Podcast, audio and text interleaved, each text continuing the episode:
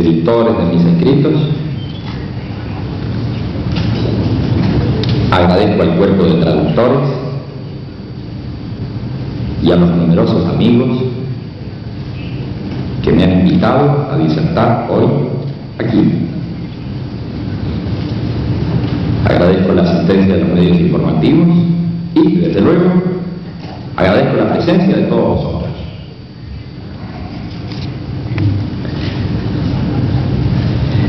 Seguramente sabréis perdonar algunas dificultades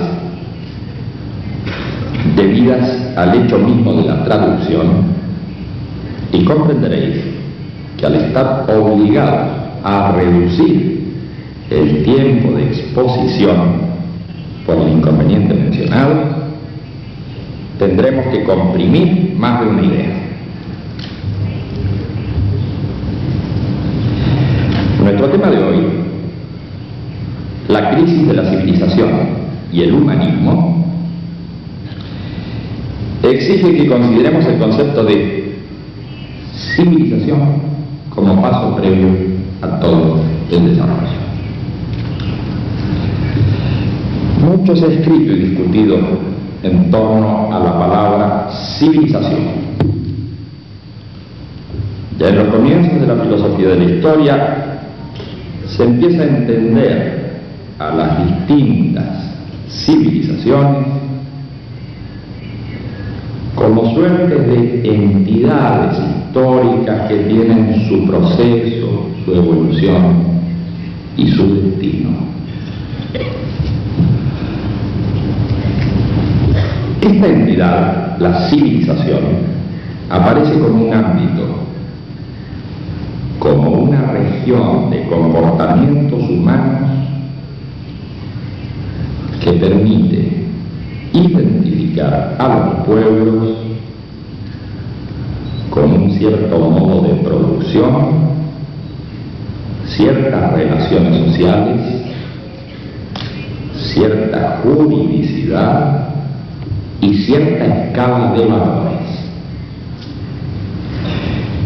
En general, no se identifica la idea de pueblo o nación con la civilización, sino que se incluyen numerosos pueblos y naciones más allá de sus fronteras respectivas dentro del ámbito común mencionado. Tradicionalmente se ha relacionado a las civilizaciones con suertes de espacios culturales radicados dentro de límites geográficos y se les ha atribuido la capacidad de irradiar o recibir influencias de otras más o menos contiguas. Cuando se habla de la civilización egipcia o la griega, se está haciendo alusión a esos ámbitos de comportamientos humanos ya mencionados y no se está pensando en un artificio más o menos centralizador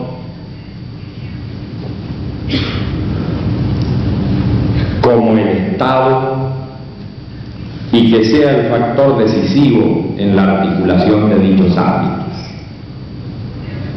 Que los macedonios o los espartanos participaran de la cultura helénica sin formar parte de una liga de ciudades-estados o que inclusive lucharan entre sí, muestra que no es el Estado lo sustancial en su definición.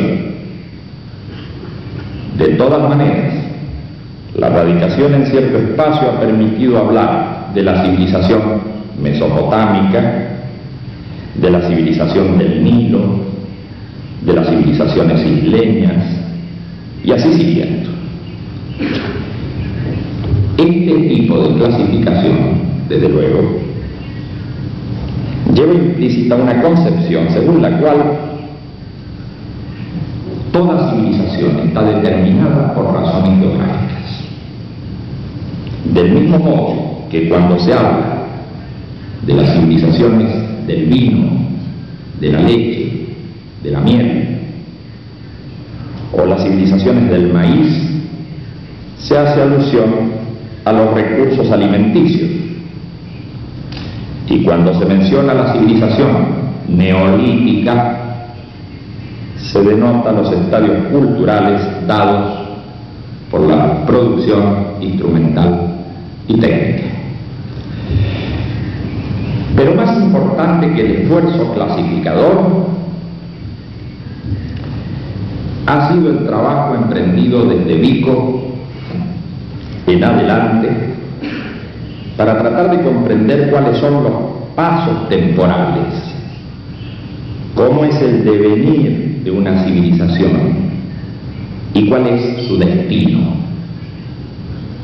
Desde ese corsi e ricorsi de los acontecimientos humanos que el genial napolitano trata de aprender apoyándose en una idea general sobre la forma del desarrollo histórico, en un conjunto de axiomas y en un método filológico, hasta la historiología de Toynbee, que se fundamenta en una concepción de reto-respuesta ya anticipada por Pablo en sus estudios fisiológicos, ha corrido mucha tinta y se ha tratado de hacer ciencia con ideas más o menos confusas. Naturalmente, tales esfuerzos han sido premiados con mayor o menor éxito. Comte mencionaba una ley que la civilización cumplía al partir de una etapa heroica o teológica, al avanzar hacia un estadio metafísico y al adentrarse finalmente en un momento positivo de racionalidad, abundancia y justicia. Hegel nos habló de las civilizaciones como manifestaciones de los pasos dialécticos del espíritu absoluto en su desarrollo. Spengler nos presentó a las civilizaciones como protoformas biográficas como entidades que biológicamente seguían etapas de nacimiento, juventud, madurez y muerte. Se han realizado grandes trabajos para entender el funcionamiento y destino de las civilizaciones.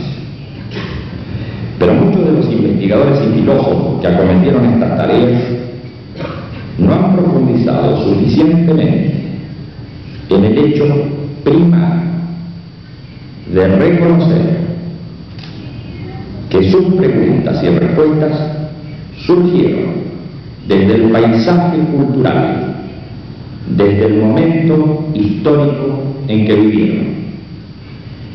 Y si hoy se quisiera encontrar una nueva respuesta al tema de la civilización, ya no se podría eludir la dificultad o facilidad del paisaje cultural en que nos hemos formado y del momento histórico en el que nos toca vivir. Hoy deberíamos preguntarnos por las condiciones de nuestra propia vida si es que queremos comprender ese devenir. Y con esto humanizaríamos el proceso histórico sobre el que reflexionamos. No lo haríamos por interpretar externamente a los hechos producidos por el ser humano, como se hace en un libro de historia, sino por comprender desde la estructura histórica y dotadora de sentido de la vida humana lo que ocurre en la situación en que vivimos. Este enfoque nos lleva a advertir las limitaciones que padecemos para formular ciertas preguntas y para dar ciertas respuestas, porque el momento mismo en que vivimos impide romper el límite de nuestras creencias y supuestos culturales.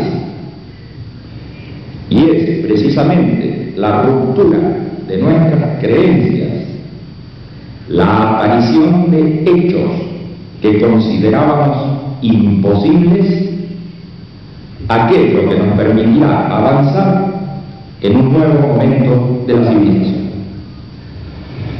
Como todos comprenden, estamos hablando de la situación vital de crisis en la que estamos sumergidos. Y consecuentemente, del momento de ruptura de creencias y supuestos culturales en los que fuimos formados. Para caracterizar la crisis desde ese punto de vista, podemos atender a cuatro fenómenos que nos impactan directamente a saber, primero, hay un cambio veloz en el mundo, motorizado por la revolución tecnológica, que está chocando con las estructuras establecidas y con los hábitos de vida de las sociedades y de los individuos. Segundo, ese desfasaje entre la aceleración tecnológica y la lentitud de adaptación social al cambio está generando crisis progresivas en todos los campos y no hay por qué suponer que van a detenerse, sino inversamente tenderán a incrementarse. Tres, lo inesperado de los acontecimientos impide prever qué dirección tomarán los hechos, las personas que nos rodean y en definitiva nuestra propia vida. En realidad no es el cambio mismo lo que nos preocupa, sino la imprevisión emergente de tal cambio. Y cuatro, muchas de las cosas que pensábamos y creíamos ya no nos sirven. Pero tampoco están a la vista soluciones que provengan de una sociedad, unas instituciones y unos individuos que padecen el mismo mal. Por una parte necesitamos referencias, pero por otra, las referencias tradicionales nos resultan asfixiantes y obsoletas. A mi ver, es aquí, en esta zona del planeta, más que en cualquier otra, donde se está produciendo la aceleración más formidable de las condiciones del cambio histórico. Aceleración confusa y dolorosa, en la que se está gestando un nuevo momento de la civilización. Hoy aquí nadie sabe qué pasará mañana. Pero en otras partes del mundo se supone ingenuamente que la civilización va en una dirección previsible y dentro de un modelo económico y social ya establecido. Desde luego que esta forma de las cosas se acerca más a un estado de ánimo,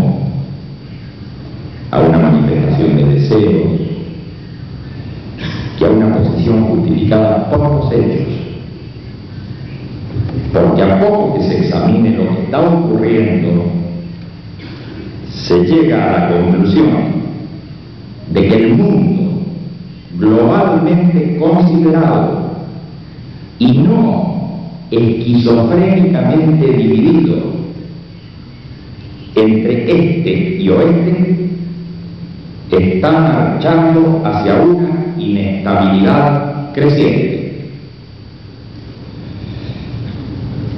Tener la mirada puesta exclusivamente en un tipo de Estado, un tipo de administración o un tipo de economía para interpretar el devenir de los acontecimientos muestra cortedad intelectual y delata la base de creencias que hemos incorporado en nuestra formación cultural.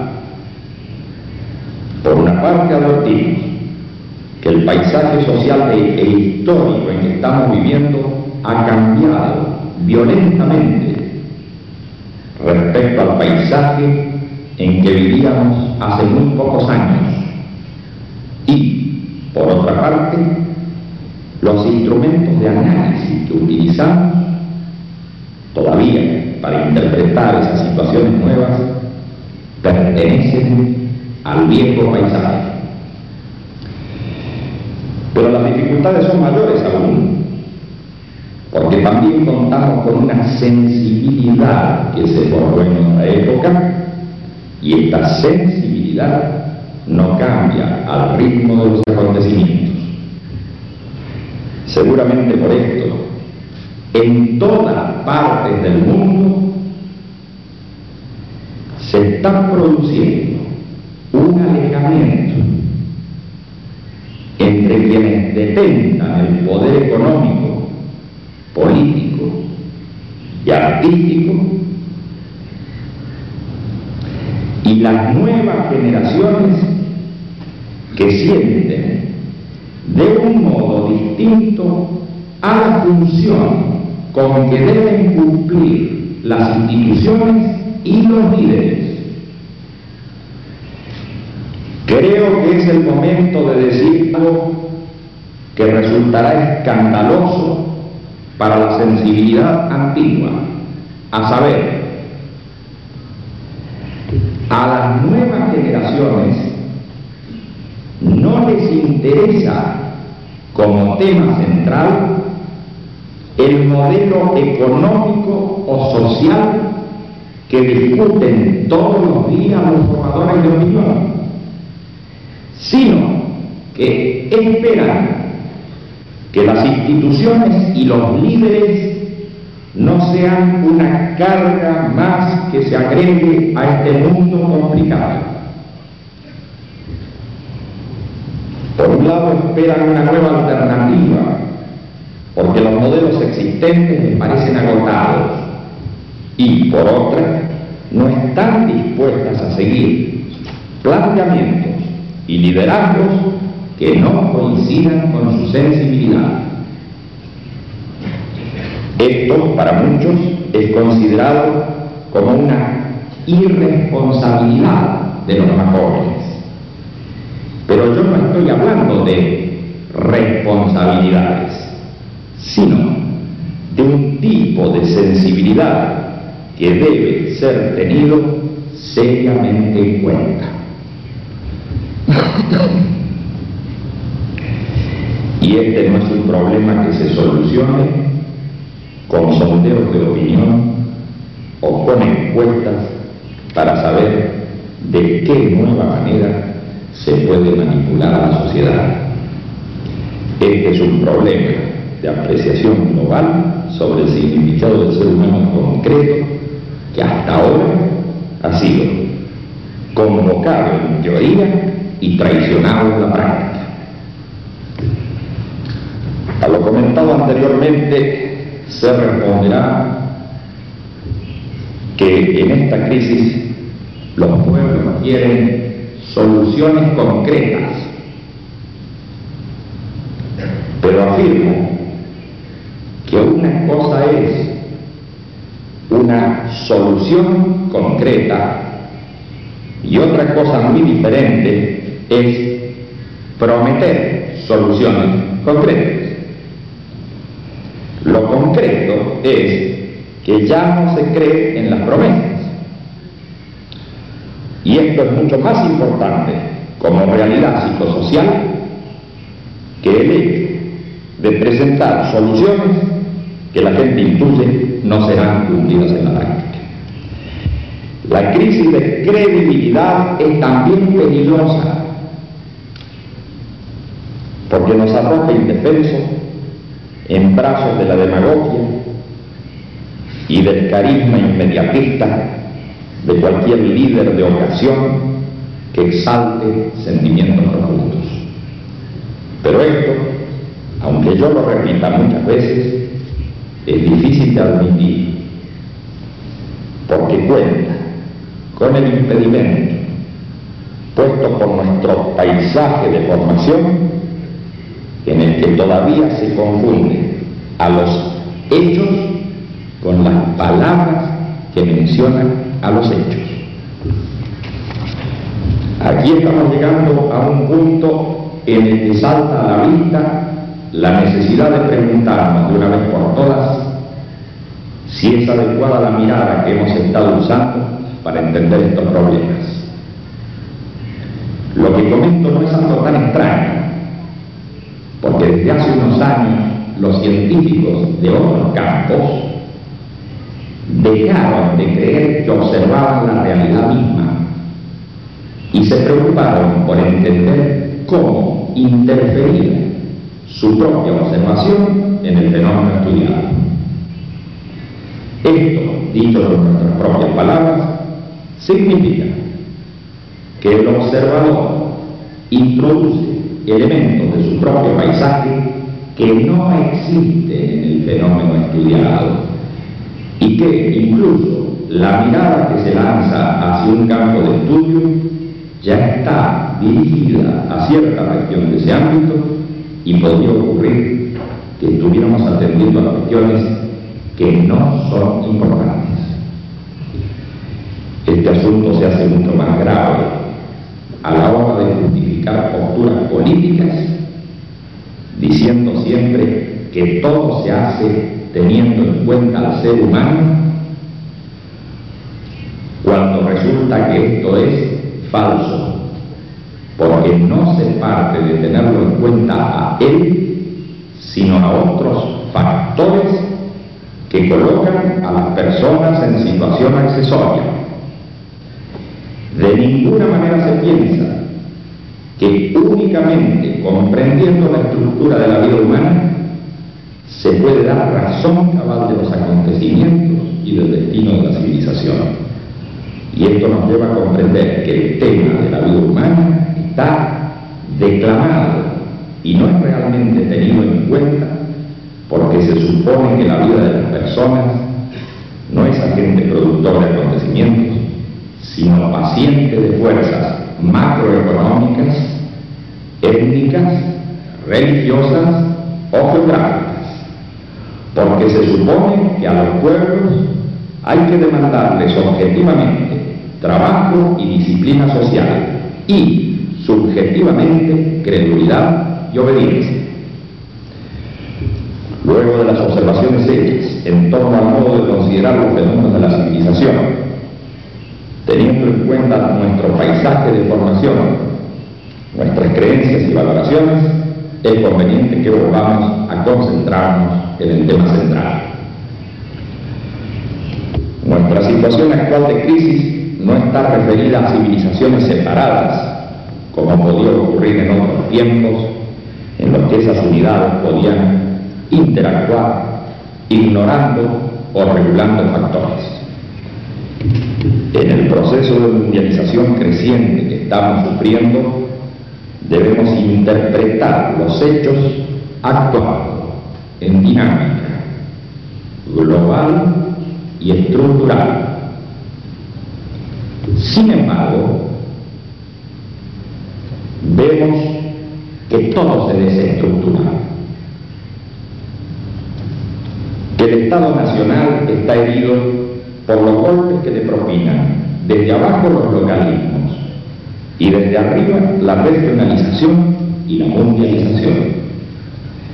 Que las personas Los códigos culturales, las lenguas y los bienes se mezclan en una fantástica torre de Babel. Que las empresas centralizadas sufren la crisis de una flexibilización que no alcanza a implementar. Que las generaciones se abisman entre sí, como si en un mismo momento y lugar existieran subculturas separadas en su pasado y en sus proyectos a futuro. Que los miembros de la familia que los compañeros de trabajo, que las organizaciones políticas, laborales y sociales experimentan la acción de fuerzas centrífugas desintegradoras, que las ideologías tomadas por este torbellino no pueden dar respuesta ni pueden inspirar la acción coherente de los conjuntos humanos, que la antigua solidaridad desaparece en un tejido social cada vez más disuelto y que por último el individuo de hoy, que cuenta con mayor número de personas en su paisaje cotidiano y con más medios de comunicación que nunca, se encuentra aislado e incomunicado. Todo lo mencionado muestra que aún esos hechos desestructurados y paradojales responden al mismo proceso que es global y es estructural. Y si las antiguas ideologías no pueden dar respuesta a estos fenómenos, es porque ellas forman parte del mundo que se va. Sin embargo, muchos piensan que estos hechos marcan el fin de las ideas y el fin de la historia, el fin del conflicto y del, y del progreso humano. Por nuestra parte a todo esto le llamamos crisis, pero estamos muy lejos de considerar esta crisis como una decadencia final, porque vemos que en realidad la disolución de las formas anteriores va correspondiendo a la ruptura de un ropaje que ya queda chico al ser humano. Estos acontecimientos que han comenzado a ocurrir más aceleradamente en un punto que en otro, no tardarán en cubrir a todo el planeta. Y en aquellos lugares donde hasta hoy se sostenía un triunfalismo injustificado, veremos aparecer fenómenos que el lenguaje cotidiano calificará de increíbles.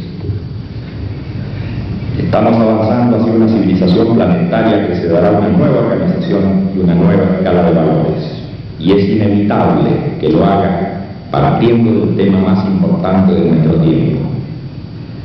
Saber si queremos vivir y en qué condiciones queremos hacerlo. Debo destacar además que el humanismo extrae su explicación del mundo, de los valores, de la sociedad, de la política, del arte y de la historia, básicamente de su concepción del ser humano.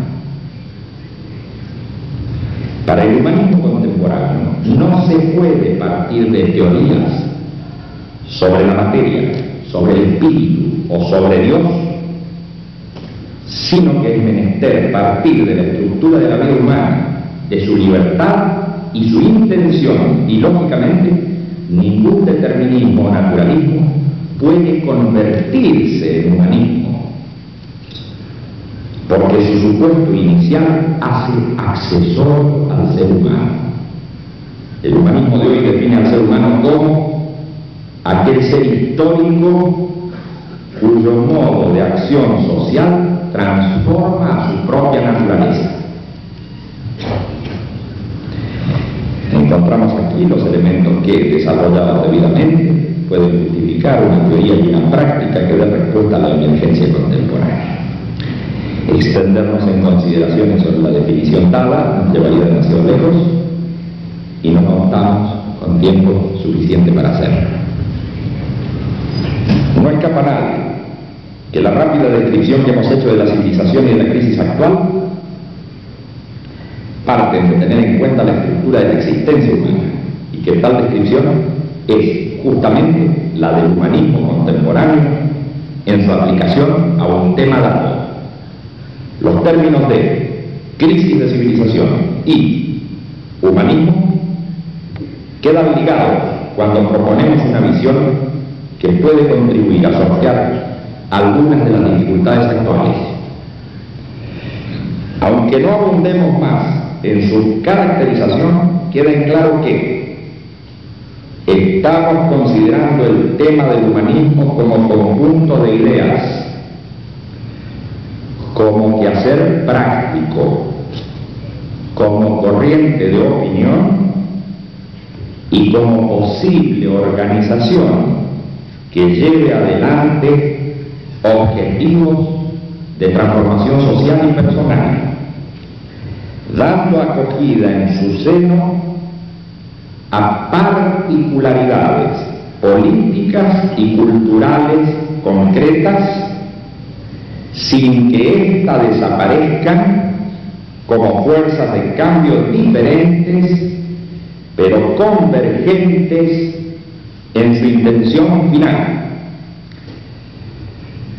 Flaco favor haría a este momento de cambio quien se sintiera destinado a hegemonizar y universalizar una determinada tendencia precisamente en el momento de la descentralización y del clamor del reconocimiento de las particularidades reales. Quisiera terminar todo esto con una consideración muy personal estos días tuve la oportunidad de asistir a encuentros y seminarios con personalidades de la cultura, con científicos y académicos. Y en más de un caso me pareció advertir un clima de pesimismo cuando intercambiábamos ideas sobre el futuro que nos tocaría vivir. En esas ocasiones no me sentí tentado a hacer exaltaciones ingenuas ni a declarar mi fe por un futuro venturoso. Sin embargo, este momento creo que debemos hacer el esfuerzo de sobreponernos a este desaliento, recordando otros momentos de grave crisis que vivió y superó la especie humana. En este sentido quisiera evocar aquellas palabras que comparto plenamente y que vibran ya en los orígenes de la tragedia griega. De todos los caminos aparentemente cerrados, siempre el ser humano encontró la salida. Nada más.